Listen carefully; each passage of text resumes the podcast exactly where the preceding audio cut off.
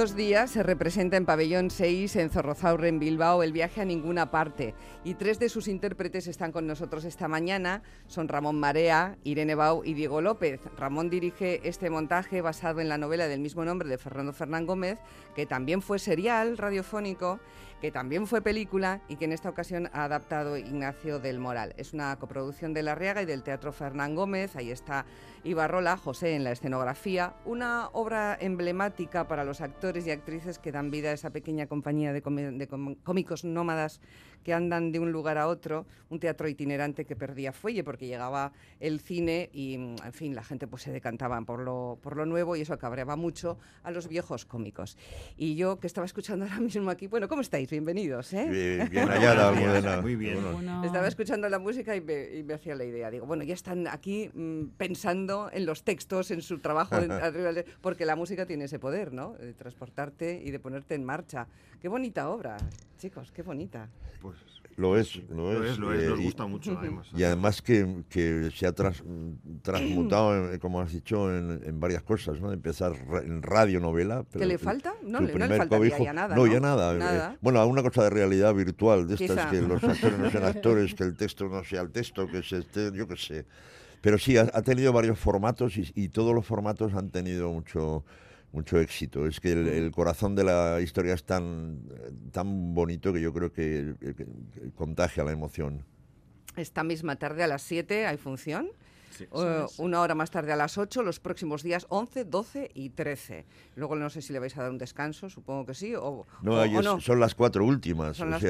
Y si con eso es, es la despedida, o sea que hay que aprovechar estas cuatro oportunidades para disfrutar de la obra, disfrutar de ese viaje. Ir en este montaje es un, regalo con un largo recorrido a las espaldas, ¿no? Y, siempre, siempre lo tendrá, quiero decir, y más dentro del corazón de los artistas. Absolutamente. Además, el otro día comentábamos, si tuviéramos la oportunidad de salir de gira otra vez con el espectáculo, porque está en un momento tan bonito, o sea, está lleno, lleno, cada minuto, cada segundo del espectáculo tiene vida, ya, bueno, nos complementamos tan bien.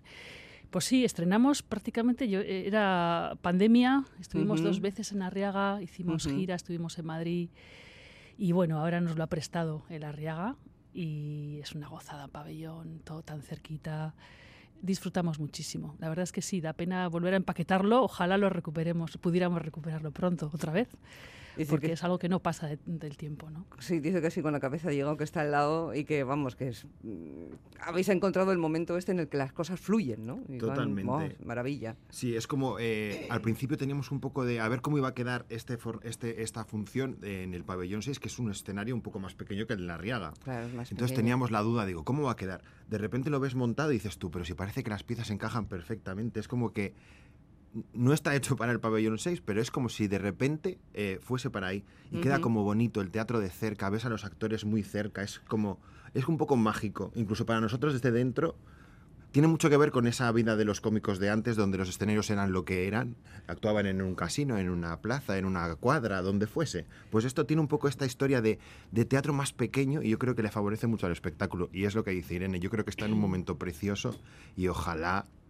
eh, lo retomemos 1500 veces, porque sí, es que nos gusta mucho hacerlo.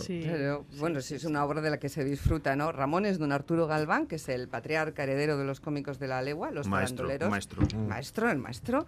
Eh, Irene David Juanita Plaza, Diego es Sergio Maldonado. Bueno, luego hay un montón de gente ahí estupenda que eh, no os voy a nombrar porque si no, no terminamos, pero hay un montón de gente implicada que también, digo yo, que notarán esta historia de, que fluye, ¿no? Y que da un poco de, de penita empaquetarlo. Oye, cuando se desempaqueta una obra, eh, ¿Cuánto tiempo hace falta para ponerse al día? Porque los hmm. textos los tenéis en la cabeza, ¿no? Sí. Eh, pero, pero hay que, supongo que hay que desempolvarlo, eso es. De esto se hicieron muchas eh, funciones, o sea, las que se han dicho de Arriaga, en Madrid se hizo también temporada, pero luego ha hecho mucha gira. Entonces, hay un momento en el que ya tienes como metido en vena el, texto y a veces te pones a pensarlo y ay, no me acuerdo yo qué decía en este momento o cómo empezaba esta escena. Pero en cuanto pisas el escenario, en cuanto haces el, primer ensayo de un poco de, retomar el espectáculo, fluye, ¿no? No, no, no eras consciente de que tenías dentro. Es que ya el cuerpo piensa solo, ya no, ya no lo tienes que interiorizar, ya eh, ya te, viene el texto, sí, Sí. Ya, ya lo tienes y no lo pierdes, puedes tener duda en alguna palabra, puedes, que suele pasar que extrañas alguna frase y tal, pero en general eh, es más costoso el, el construirlo, el empezar, el, el hacer que ese texto que no es tuyo acabe siendo tuyo, pero luego el cuerpo se adueña de él y, eh, y- y- y fluye. Qué bonito, qué bonito es eso. Y esta obra, todas las obras son estupendas para los intérpretes, ¿no? Pero claro, esta tiene un plus especial. Es metalenguaje, habla de uno mismo y de, y de, eh, de algo que, en cierta manera, es verdad que ha cambiado, pero que no ha cambiado tanto, porque el espíritu que asistía a aquellos cómicos es el mismo de hoy, Irene. Bueno, de alguna manera sí. Eh, esta inestabilidad, nunca sabes qué va a ocurrir mañana. Eh, el- el- la comunión que tienes con tus compañeros y compañeras, eh, ese, Los líos. eh, el veneno del teatro, Sí. ese lo reconocemos todos. Y eso no, eso ha traspasado la historia, ¿no? Eso es así. Bueno, a ver, el, el- el señor Galván, que nos cuente, para quien no conoce la historia, eh, qué es lo que pueden ver en la obra si se acercan a Pabellón 6 en estas cuatro últimas funciones. A ver. Pues eh, pueden ver a unos seres pequeñitos con un corazón inmenso, con una obstinación enorme y con una inseguridad para vivir la vida muy, muy grande. Eh, eh, unos seres que ven cambiar el tiempo, las modas, los gustos del público, eh, los usos y costumbres de la sociedad en la que viven. Unos seres que siendo actores en una compañía de teatro ambulante, pero en cierto modo nos van a, para los que no son actores ambulantes, ni siquiera actores, yo creo que se van a sentir reflejados con esa forma de vida eh, insegura, con ese no saber muy bien qué va a pasar eh, dentro de un tiempo, cómo nos va a ir en la vida y cómo los cambios del tiempo nos van a influir. Yo creo que te identificas con ellos y aunque es un homenaje, porque Fernando Fernán Gómez hizo un homenaje a su oficio, él no fue nunca cómico de la legua, afortunadamente tuvo más suerte y, pisó muchos estudios de cine, muchos grandes teatros, tal, pero eh, hizo, construyó esa figura homenajear como un cómico ambulante que en el fondo es lo que se es. ¿eh? Ahora eres un cómico ambulante que viaja en nave o que a veces cuando la producción es muy rumbosa o hay poco tiempo puedes llegar hasta coger un avión o tal. Pero esta vida de hotel, de depender de que te contraten, de que te llamen, de, de tener o no tener éxito, toda esa sensación de inseguridad permanece igual, eh, yo creo que desde que se inventó el oficio. Bueno, tener o no tener éxito o tener o no tener público. en el caso de los cómicos de, los teatreros de, de antes, el público de, en cierta manera estaba asegurado. Lo que no estaba asegurado a lo mejor era el pan. Pero el público sí, porque no había, no había Otra mucho cosa. espectáculo, ¿no? Sí. Claro, efectivamente. Eh, decía Ignacio del Moral que, que es un poco un relato de gente que ama y odia el oficio a partes iguales, ¿no? Por lo que tiene de hermoso y por lo que tiene de capullo. el, el oficio que lo tiene también, ¿no? En, en estos momentos, aunque menos. Y eso me lleva a hablar de Pabellón 6 como algo que, que nació pues más en precario, porque cuando una cosa nace todavía no se ha sentado, pero que ya forma parte de la estructura cultural, teatral, yo no voy a decir ya solo de Bilbao, digo del país, ¿no, Ramón? Sí, yo creo que sí. eh, eh, bueno, ya está, son 13 años. ¿eh? 13, 13, sí. te- eh, estamos en la temporada eh, decimotercera y, y eso es prueba de que, bueno, según los, los estudiosos estos del, del emprendizaje y tal, ya ha pasado esa especie de barrera que que hace que sea viable el, el negocio en cuestión. Sí, es curioso y además ha modificado el mapa de artes escénicas en Bilbao. Cuando se planteó pabellón, eh, se echaban los lobos encima diciendo, y los eruditos y los expertos y las expertas, diciendo, no, esto no tiene futuro, en Bilbao sobran teatros, hay demasiadas cosas, ¿a dónde van esta gente y tal? Y no solo eso, sino que la Riaga eh, ha colaborado con esto, creó esa, esa especie de microteatro, no microteatro, de teatro de escenario, donde era una especie de pabellón 6 aquello, lo que antes se hacía en el vestíbulo acababa haciéndose en el, en el teatro, han surgido nuevas salas, eh, y lo que demuestra que hay público, lo, lo- eh, lo que hay que saber es darle lo que el público está buscando, o lo que le viene bien, o lo que sea, ¿no? Pero, pero sí, ya es un proyecto consolidado, llevamos más deprisa que nuestro contenedor, que es el espacio de Pabellón 6, que está, y la, y la futura sede de la compañía joven, que está eh, todavía acabando de gestionarse las cuestiones administrativas, pero ahí va a haber dos estupendos eh, eh, locales en un espacio nuevo, o sea que cada día que pasas por ahí ha, variado algo en, en, ese lejano Bilbao que ahora está cada vez más cerca. O sea que yo creo que es un proyecto en el que hemos tenido fe, obstinación, cabezonería y que nos está dando sus, sus frutos, que ha pasado mucha gente y mucha gente que ha hecho sus primeros trabajos como la compañía joven y tal, sus primeros trabajos profesionales allí en fin, sería largo y eh, eh, es, algo de lo, que, se puede estar orgulloso. Sin duda, sin duda. A, Diego lo conocen ustedes mucho por Vaya, Vaya Manita en esta casa. Quiero decir que tendrán enseguida su, su cara en la, en la cabeza. La televisión es lo que tiene, pero ahora estás en, ahora estás en el teatro y muy bien, muy a gusto, ¿no? Muy contento. Muy contento. Muy contento. Esto es algo que se lleva dentro y yo creo que el teatro tiene esta cosa, este veneno, como dice don Arturo en la función, de que cuando una vez que lo pruebas es muy difícil dejar, no sé. El teatro tiene otra magia. Todo me gusta, ¿eh? No voy a decir yo nada. A ver si alguien me quiere llamar y no lo va a hacer porque digo todo, esto. Todo es bueno, ¿no? Todo es bueno. Pero el teatro tiene esa cosa de, pues lo que dice él, vas creándolo, que es lo más difícil, cuando coges un texto que no es tuyo y lo haces tuyo, pero una vez que lo tienes es como mágico. Tú sales al escenario y aquello, lo que pase ese día, solo lo va a ver la gente que ha ido ese día. Pasará una cosa, pasará otra, o no pasará nada, eso es lo raro, pero eh, no sé, tiene esa cosa de y en Pabellón 6, pues donde el teatro es de cerca, que es una frase de, Ramón que me gusta mucho, eh, mola mucho porque lo mismo que la gente nos ve muy cerca, nosotros vemos a la gente muy cerca. Y hay como una especie de energía bonita que se crea, que eso en otro escenario del país, planeta, universo, no ocurre. No, porque tampoco es, pabellón tampoco es un escenario convencional, Irene. No, no, no, para nada. Bueno, pues eso, tiene sus virtudes, muchísimas, pero también tiene sus inconvenientes, ¿no? Eh, con respecto a lo de las obras, pues bueno, tenemos muchas ganas de que, de que arranquen porque precisamente eh, nos tiene un poco con las manos atadas, ¿no? Queremos seguir creciendo y haciendo muchísimas cosas, teniendo más programación aún, cursos, talleres. Eh, y, bueno, pues el espacio pues tiene los inconvenientes que tiene en invierno y en verano y a veces y sobre todo que nos hemos quedado sin los otros pabellones que teníamos al lado, que nos servían de salas de ensayos, entonces estamos como al principio, muy al principio. Entonces esto tiene que tiene que despegar, tiene, que, tiene que ir más rápido. Un llamamiento desde aquí. no, ya hay un compromiso de que este año que lo salta, sí. Claro, es una pieza dentro del engranaje de, todo el proyecto de Zorrozaurre. Entonces, cuando hay la menor inconveniente, impugnación o problema y tal, todo se ralentiza y tal, pero parece ser que este 24 va a ser el año de las de las luces.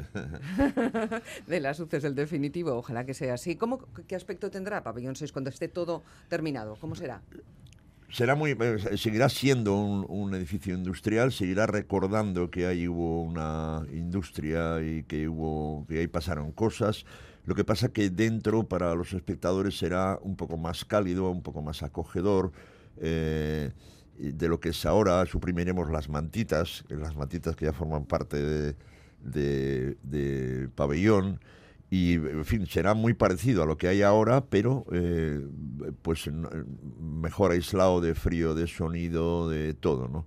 Pero hemos querido mantener, y esa ha sido también la, la aceptación de la voluntad del ayuntamiento, eh, que es que siga siendo eh, un edificio industrial, un edificio que recuerde que, es, no, que no es un teatro, o sea, que no es hacer un, un centro de cultura séptico y muy moderno y tal, sino hacer eh, una nave que se ha convertido en teatro con sus ventajas y sus eh, inconvenientes, o sus cualidades más que inconvenientes.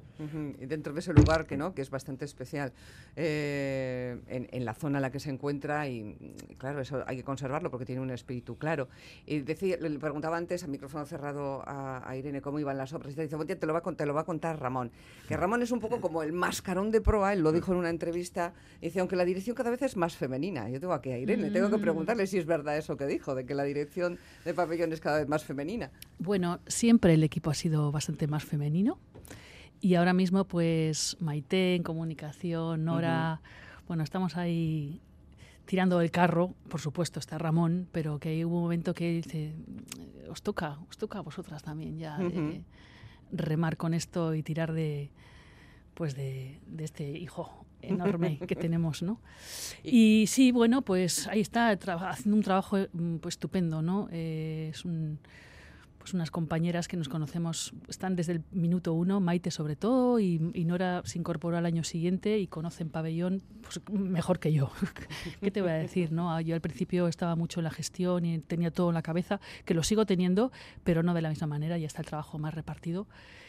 Pero ellas, bueno, son, son fundamentales. Ya, cuando hay alguna duda del día a día y problemas para resolver, la gente eh, esto es como lo de los hijos, ya instintivamente entienden que es Irene la que lo va a solucionar. A mí no me lo preguntan o, me preguntan algunas cosas o tal. ¿no?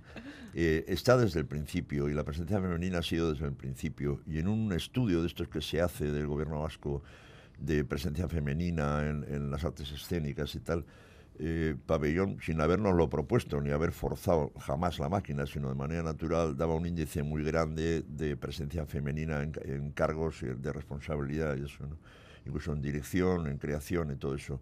Así que eh, es claro, yo estoy allí para disimular y tal, para, para las viejas glorias que siguen pensando que es un tío el que dirige aquello cuando son un grupo potente de, mujeres, de actrices, de creadoras administrativas las que lo están llevando.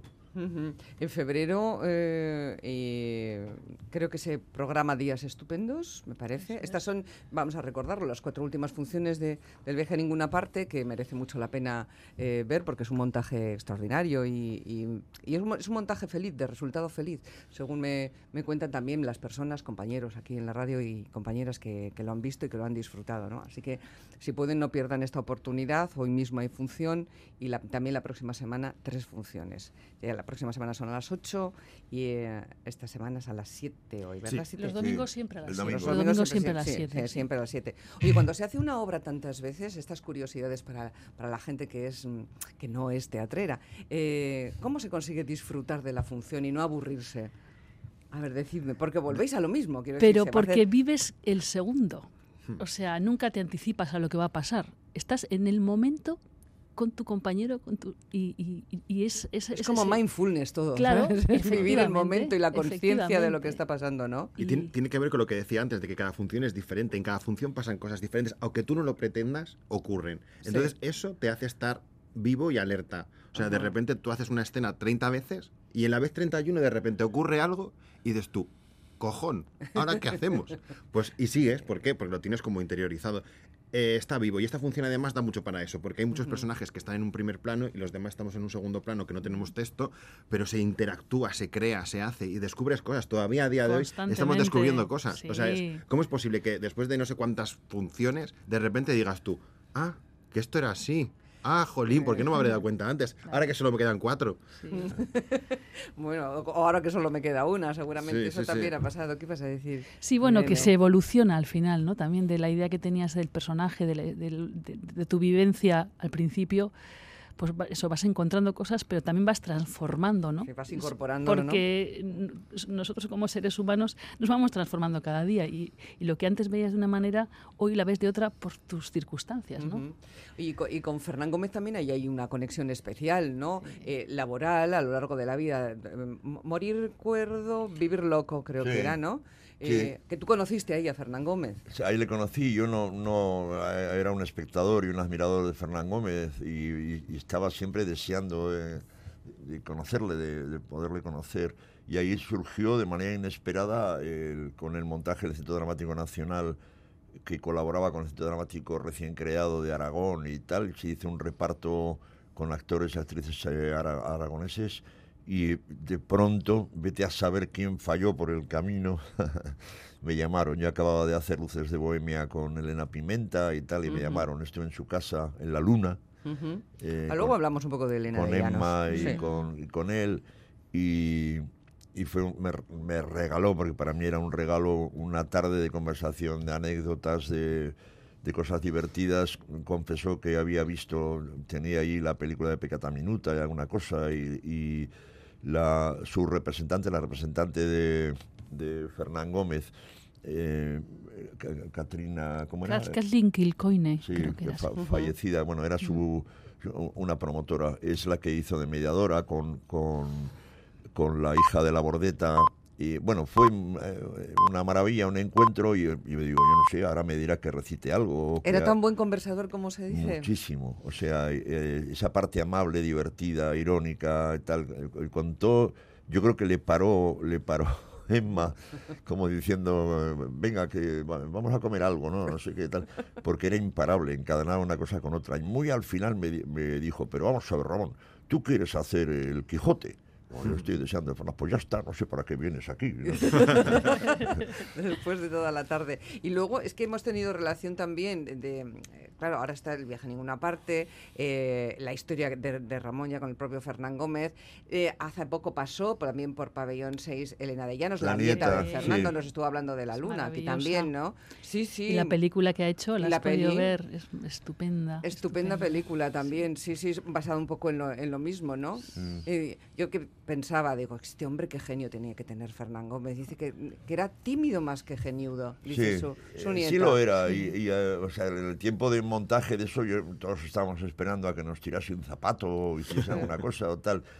Y eh, era todo un exceso de amabilidad, era un poco vieja escuela, era un poco decimonónico la forma en que se relacionaba. Para bien, por otro lado, porque tranquilizaba mucho. Solo un día tuvo de genio, solo un día inolvidable para todos, eh, con el escenógrafo que de vísperas de estreno eh, siempre le decía, faltaban cosas, faltaba en concreto un árbol que era un elemento central de la escenografía. Eh, Fernando, el árbol no está, eh, estará la semana que viene, tal. llegaba la semana que viene. Fernando, el árbol no está, pero, pero bueno, no te preocupes, está como aquí, o en el centro, aquí estaría el árbol. Le dijo, oye, no, me acuerdo cómo se llamaba, ni, da igual no- no- nombrarlo. Fulanito, que soy viejo, pero no idiota. Sí, tenía genio. Ahí paró el ensayo, ahí se tomó un whisky que no había tomado en todo el proceso de, de ensayos nada. Y salió ese Fernando, sí, pero era un gran tímido. Él lo dice también, un gran tímido. Y eso seguramente, salvo con amigos y con gente muy cercana donde él estaba a sus anchas, eh, daba una imagen. Pero bueno, eh, eh, cl- claro, luego los medios y el, el vídeo este de vaya usted a la mierda tal, al final lo, lo- lo Sí, le han caricaturizado, dibujan, ¿no? lo- caricaturizan, sí. sí. No, no dicen que ha escrito no sé cuántas novelas, no sé cuántos libros, ensayista, que es autor, director, eso no lo dicen. Dicen que dijo que le mandó a la mierda a un tío pesadísimo que yo le hubiera mandado y algunos más le hubiéramos mandado a ese Yo ca- también. cazador de, De autógrafos, de ¿no? dedicatorias y tal, que no venía a cuento. ¿Sabes que yo coincidí con Emma Cohen en una gira de año y pico? El pícaro Aventuras y Desventuras de Lucas Maraña, Ajá. con texto de Fernando Fernán Gómez, Sí, sí. dirección de Gerardo Maya y una de las primeras producciones de Pentación, año 92. Pentación, es verdad. Lo estrenamos en Sevilla, en el año 92. Y Y olé. nos hicimos una gira de un año y pico. Bueno, y, ahí tuve verdad. relación con, el, ellos. el brujo, era el- Con el brujo de protagonista, un espectáculo de Sí, sí, tres sí. horas casi. Y éramos 20 personas en escena. Qué maravilla, Yo ¿no? estaba recién salida de la Resar y bueno, fue una aventura maravillosísima. No me extraña. Tenía 21 años. Es que Pues ayer. ayer, todo pasó ayer, es la verdad. Oye, ¿cómo, que, ¿cómo viene Pabellón 6 para esta, esto que queda de temporada? Porque habréis temporada número 14 en septiembre, pero, pero hasta entonces, ¿qué tenemos? A ver. pues un montón de regalos. A ver. Empezamos, eh, en cuanto acabe el viaje a ninguna parte, el día 19 de enero, este- del 19 al 21, Egun Soragarriak, bueno, la, la primera, la siguiente producción de la Gaste Compañía, es un texto de Alfredo Sanzol y dirige Itziar Lazcano. Oh, qué bien. Con la compañía joven. Con la compañía joven, la, la- Gaste la- Compañía, sí. Eh, van a haber tres, tres pases en euskera, eh, con- arrancan con eso, y luego viene castellano hasta el 11 de febrero. Días estupendos. Menudos textos hace Sanzol, Sí. ¿eh? Estuvimos Bueno, viendo un ensayo eh, hace un par de días y están maravillosos. Es, Sí. comedia, además. es- Y en la bueno, promoción de la compañía joven es muy, eh, o sea, tiene un nivel muy alto. Cada vez, afortunadamente, se, hay gente más preparada. Da miedo, ¿eh? Porque Dan un asco. Gente que sale, sí, Dan un asco. que sale de escuelas y tal. Y, eh, claro, es una selección también. Jugamos con ventaja en pabellón, Sí. porque es una selección de gente que quiere estar en la compañía joven o estar en algún montaje y tal. Y entonces, eh, pues es una excelencia lo- la- los, los elencos en general. Y de hecho, haces la lista de la gente que pasa por la compañía joven, mérito de ellos in- in- o de ellas, insisto, pero todo el mundo está, eso que decían nuestras madres y nuestros padres, colocados. Están colocados. Todos están colocados, todos tienen o una productora, o una compañía, un tal o un proyecto personal o, o hacen pelis o están en ETV o tal. Lo que quiere decir que, que, bueno, que merece la pena tener un trampolín para un escaparate para que se vea a las, a las nuevas generaciones. Va a haber más cosas. Más así cosas. por Sí, encima. por encima. Bueno, Mejor. luego vuelve la, la promoción de la Gaste Compañía del año pasado, mm, retoma también eh, Divina, Tra- Gaste- eh, Divina Tragedia, con Sayoa Iribarren como directora. Eh, Love and Money vuelve en euskera otras dos semanas. Eh, Cecil Marquet lo dirigió, es un- una adaptación de un texto de Dennis Kelly. Muy cañero, está muy bien, está muy bien. Y luego tenemos también dos estupendos regalos de, de espectáculos invitados.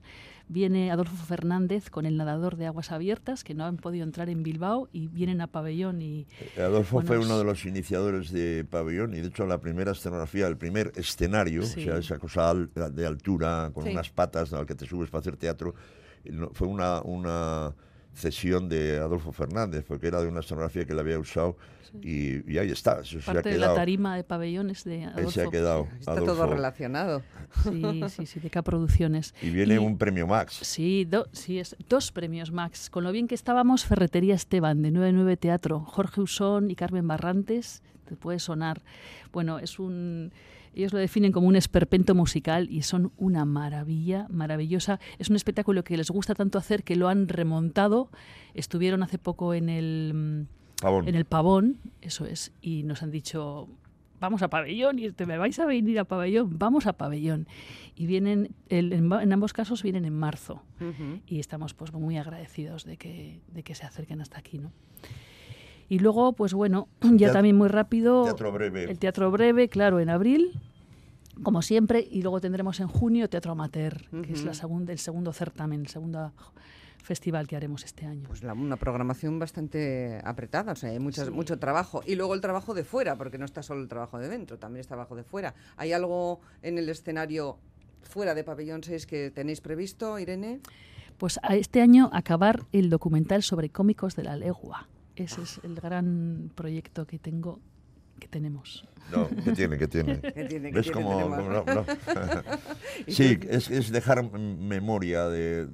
Porque en, los años 70, años apasionantes, dejar memoria, no, no tanto la cronología de un grupo de teatro como de unos jóvenes mm, que, que querían cambiar el mundo y que tenían 20 años. Y esos jóvenes, claro, da, la gracia es que uno es eh, Santiago Gurchaga o Bernardo de Achaga o Juan Luis Ibarra uno es, novelista, poeta, otro es presidente del tribunal, no sé qué. Sí, sí, de la audiencia. Bueno, en fin, Sí, toda. Esa, toda esa gente, todo ese mundo, y que algunos estamos vivos, otros han desaparecido. Nos tenemos que dar prisa, Irene, para poder contar eso que no se ha contado, porque entonces no, no tenías acceso a, a los medios, y no había demasiados medios tampoco. ¿Cuándo lo queréis tener listo? Este, Este 24. año. Este Está 24, arrancado ya, Está ¿eh? arrancado. Sí. Vale, vale. ¿Y tú, Diego, cómo andas? Pues nada, dentro de poco nos vamos este señor y yo a, a- nos vamos a Madrid, que tenemos la lucha por la vida en el español. Un mes entero vamos a estar ahí, eh, de pie Baroja, eso, producción de La Riaga y de Teatro Español, y nos vamos allí un mes.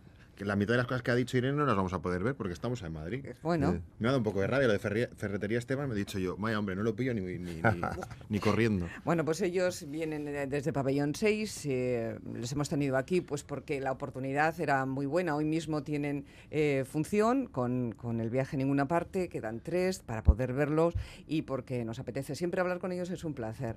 Con Ramón, con Diego, con Irene y nuestros invitados esta mañana. Que os vaya muy lindo, muy bonito, muy bien, que salga todo estupendo, que esas obras arranquen, que el documental sea, pues eso, un, un documento fehaciente de lo que ha sido una historia muy importante y que lo disfrutemos todos. Mucha suerte. Gracias. Señores, hasta pronto. Hasta pronto. Gracias.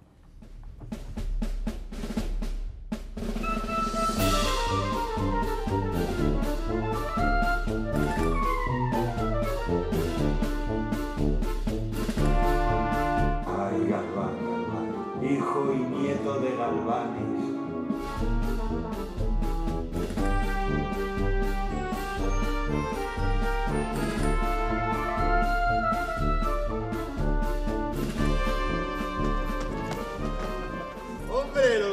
Qué casualidad! A ver, una ronda por mi cuenta. ¿A que te gustan más las películas? Ahora no trabajamos tanto porque los peliculeros que van de pueblo en pueblo cada vez nos hacen más competencia. Competencia del leal. ¡Esto se acaba! Eh, Julia, Esto es una mala racha. El teatro vivirá siempre. Todo el cine es una mierda. ¿eh? No tiene nada que ver con el teatro. Muchas gracias. Lo de, lo de Juanita Plaza ocurrió cuando la muerte de Kennedy. Lo recuerdo muy bien porque se declaró luto oficial y, y cerraron los cafés y los teatros. Galván, Galván, hijo y nieto de Galvanes, de cómico, de vagabundo. No reniegas de tus ancestros. ¿Cómo se titula? Canuto, Canuto, no seas bruto. Tiene,